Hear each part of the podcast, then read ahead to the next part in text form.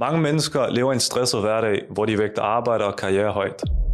Kampen om en bestemt titel og position i samfundet gør, at de fleste mennesker overser eller negligerer at stille sig selv et overvejende spørgsmål.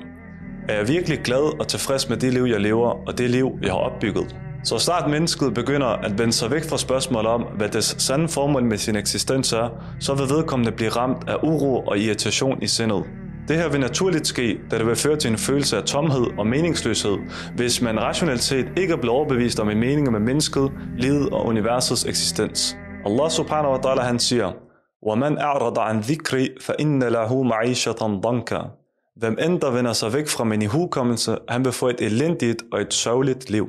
Vi muslimer er alhamdulillah blevet bæret med islam, og vi har fået koncepter og målestokke, som dirigerer os i vores liv og fylder vores hjerter med tryghed, så frem vi følger Allahs retledning. Jeg er stolt over, at islam har givet mig et formål med mit liv, nemlig det formål at underkaste mig Allah subhanahu wa ta'ala og islams levemåde ene og alene.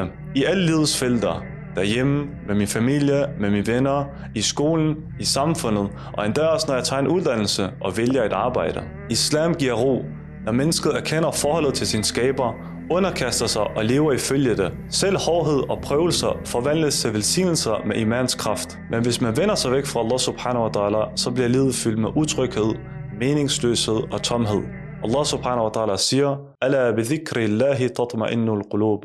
Sandelig i Allahs ihukommelse finder hjerter ro.